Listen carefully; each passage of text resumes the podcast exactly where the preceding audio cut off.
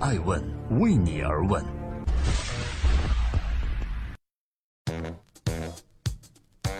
Hello，大家好，这里是爱问每日人物。二零一七年的十月十三日，欢迎聆听守候，记录时代人物，探索创新创富。今天共同关注的是这周刷爆全世界媒体的诺贝尔经济学奖获得者。从曾经的学术叛徒到如今改变世界，他靠的是什么呢？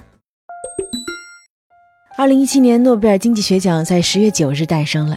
瑞典皇家科学院宣布，此奖项颁给的是芝加哥大学金融和行为科学教授 Richard Shaler 理查德·塞勒，以表彰其在行为经济学领域的贡献。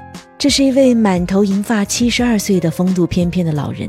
当他走上领奖台时，被记者问到打算怎么花掉奖金九百万瑞典克朗（折合人民币七百三十万元）的奖金时，他想了想，小声道：“说。”根据我的经济学理论，当然是要用最不合理的方式花喽。正在播出的是《艾问每日人物之二零一七诺贝尔经济学奖获得者》，另类经济学者的成名之路是怎样？同很多诺贝尔获得奖的天才、勤奋等特质不同的是，Richard Shaler 曾一度和庸碌者、懒惰这样的词汇联系在一起。在他曾经就读的罗彻斯特大学导师的印象中。塞勒是一个庸庸碌碌的学生，拿毕业证甚至都存在困难。而他的朋友也认为这是一个很懒惰的人。据说塞勒本人在一次公开场合还对自己的懒惰进行过承认。正是这样的一位另类经济学者，在一九七四年获得了罗彻斯特大学的经济学博士，从此开始了行为经济学的研究之路。他的工作是收集经济学中的反常现象，并将心理学纳入经济学，发展成为行为经济学。由于行为经济学中强调的人的非理性，所以他的很多学术观点和理论经济学有出入。在很长的一段时间里，塞勒被很多的经济学者视为是学术叛徒，甚至很多论文呢都遭遇过被退稿的命运。但时间证明一切啊！历经三十多年，越来越多的经济学者开始接受行为经济学了，而行为经济学的理论和实证基础也日益夯实。而塞勒本人终于凭借其对行为经济学的贡献，摘得了诺贝尔经济学奖。这里是爱问每日人物，每天晚上九点半带你探索风口浪尖人物的商业八卦。今天带您关注的是二零一七年诺贝尔奖获得者 Richard Shaler，理查德·塞勒。他是股神，他是顾问，他是演员，还是作家？他的身份为何不止一个呢？除了行为经济学家这个身份外，塞勒还拥有多重身份，跨界领域之多令人咋舌。塞勒本人曾经营着一家基金管理公司，在2009年3月到2017年10月6日期间，标普500指数上涨了百分之277%，而该基金的 A 类部分上涨了百分之512%，因此他还荣获了股神称号。塞勒还曾经以顾问的身份为美国前总统奥巴马出谋划策。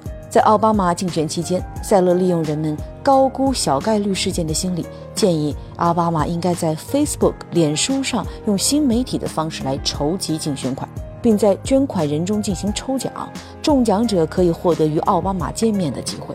就通过这样的举措，奥巴马筹款额大幅度上升，并且超过了希拉里。还有呢？他还是一名演员，曾经参加脱口秀电视节目《Tavis Smiley》，并在电影《大空头》《The Big Short》中高调打酱油，与著名演员 Selena Gomez 塞莲娜·格美兹上演了对手戏。与此同时，他还是一名作家，代表作有《赢者的诅咒》《准理性经济学》和《助推》等。在书中，他将自己在行为经济学方面的研究和经验进行了推广。那么，问题来了，他既然获得了诺贝尔经济学奖，必定有影响世界的独到之处。那么他的经典理论有哪些呢？经典经济学的基本假设是每个人都能理性追求自己的利益最大化，而行为经济学的观点可以用一句电影台词来形容，就是把人想象成为以逻辑指导行为的动物，实在是疯狂之举。塞勒以独特视角，通过研究人类的一些非理性行为，得出了一系列具有独特性且影响深远的结论。下面，艾问人物给大家好好介绍一下今年的诺贝尔经济学奖获得者塞勒众多理论中影响最为深刻的三个理论。一叫心理账户 （mental accounting），他的意思是，如果你想购买价值五万元的某奢侈品，对着工资卡不忍出手，但如果此时你的彩票中奖了，中奖金额就是五万的话，那么你可能会马上将这件奢侈品收入囊中。同样的五万元，价值本质相同，收入来源不同，消费倾向以及决策却不同。在赛勒看来，这是因为人们在心里对两者设定了不同的心理账户，用心理账户来分析行为，就可以形成内在的控制机制。那么这个理论有什么用处呢？如果你用心理账户来分析行为的话，就可以形成内在的控制机制，这样对于家庭预算可以进行更好的调节和处理。对于公司来说呢，也具备同样的价值。接下来，艾文每日人物将和各位分享的是 Richard Shaler 的第二个经济学理论，叫禀赋效应。塞勒曾经做过一个实验呢，他把学生分成两组，并准备了一批价值五元的杯子。他问第一组学生。愿意花多少钱来买这个杯子呢？学生报出的价格是三块钱。然后他来到第二组，送给每个人一个杯子，问他们愿意以什么样的价格卖出这个杯子。结果学生平均报价是七块钱。塞勒认为，人们在决策的时候啊，往往不能公正地权衡利害，和获得某物的快感相比，失去的痛感更为强烈。所以呢，人们会对已有的商品估价较高，这就叫禀赋效应。也就是失去的时候的痛苦，比你得到时候的快感更强烈。在处理人际关系或进行商业谈判时，理性人认为应追求利益最大化，而事实上，人们更在乎的是对方是否侵犯了自己的利益，甚至宁可分崩离析，也绝不委曲求全。最后，向各位介绍来自塞勒的第三个重要理论——跨期选择。怎么理解？我来打一个比方：面积相同的两栋房子都在卖。一栋呢比另外一栋要少花六十万，但每年呢要多交六万块钱的物业费。这个时候你会怎么选择？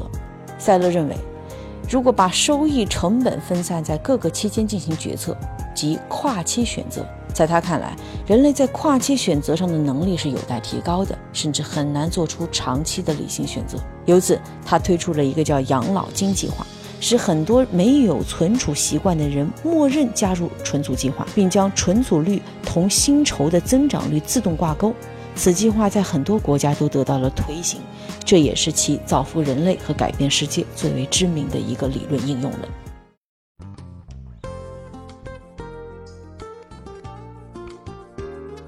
在今天艾问每日人物的最后，感谢各位聆听和陪伴，欢迎关注我们的官微和官网。我想说的是。每个人或每个企业几乎在每天都面临着许多的选择和抉择，在这些决策中，有一部分是非理性的，并不能实现利益最大化。而这些行为背后，塞勒发现了人类潜意识里的奥秘和经济学规律中较为人性化的一面。这也许就是人类面对自身的开始。在此，感谢塞勒对非理性的研究，让众多不理性的人也能做出最佳决策。我是爱成爱问人物的创始人，爱问为你而问，让内容有态度，让数据有伦理，让技术有温度。爱问是我们看商业世界最真实的眼睛，记录时代人物，传播创新精神，探索创富法则。